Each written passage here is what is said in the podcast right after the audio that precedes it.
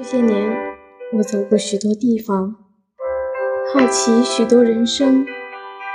风餐露宿的朝圣者，城中暮鼓的信仰者，逐草而居的放牧者，安贫乐道的普通人，他们为何会选择这样的生活？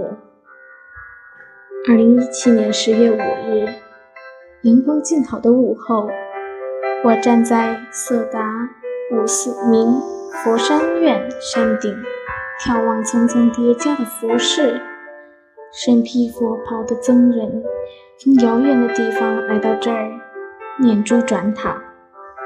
他们的专注、虔诚，眼中闪耀着期待，低沉的烦乐。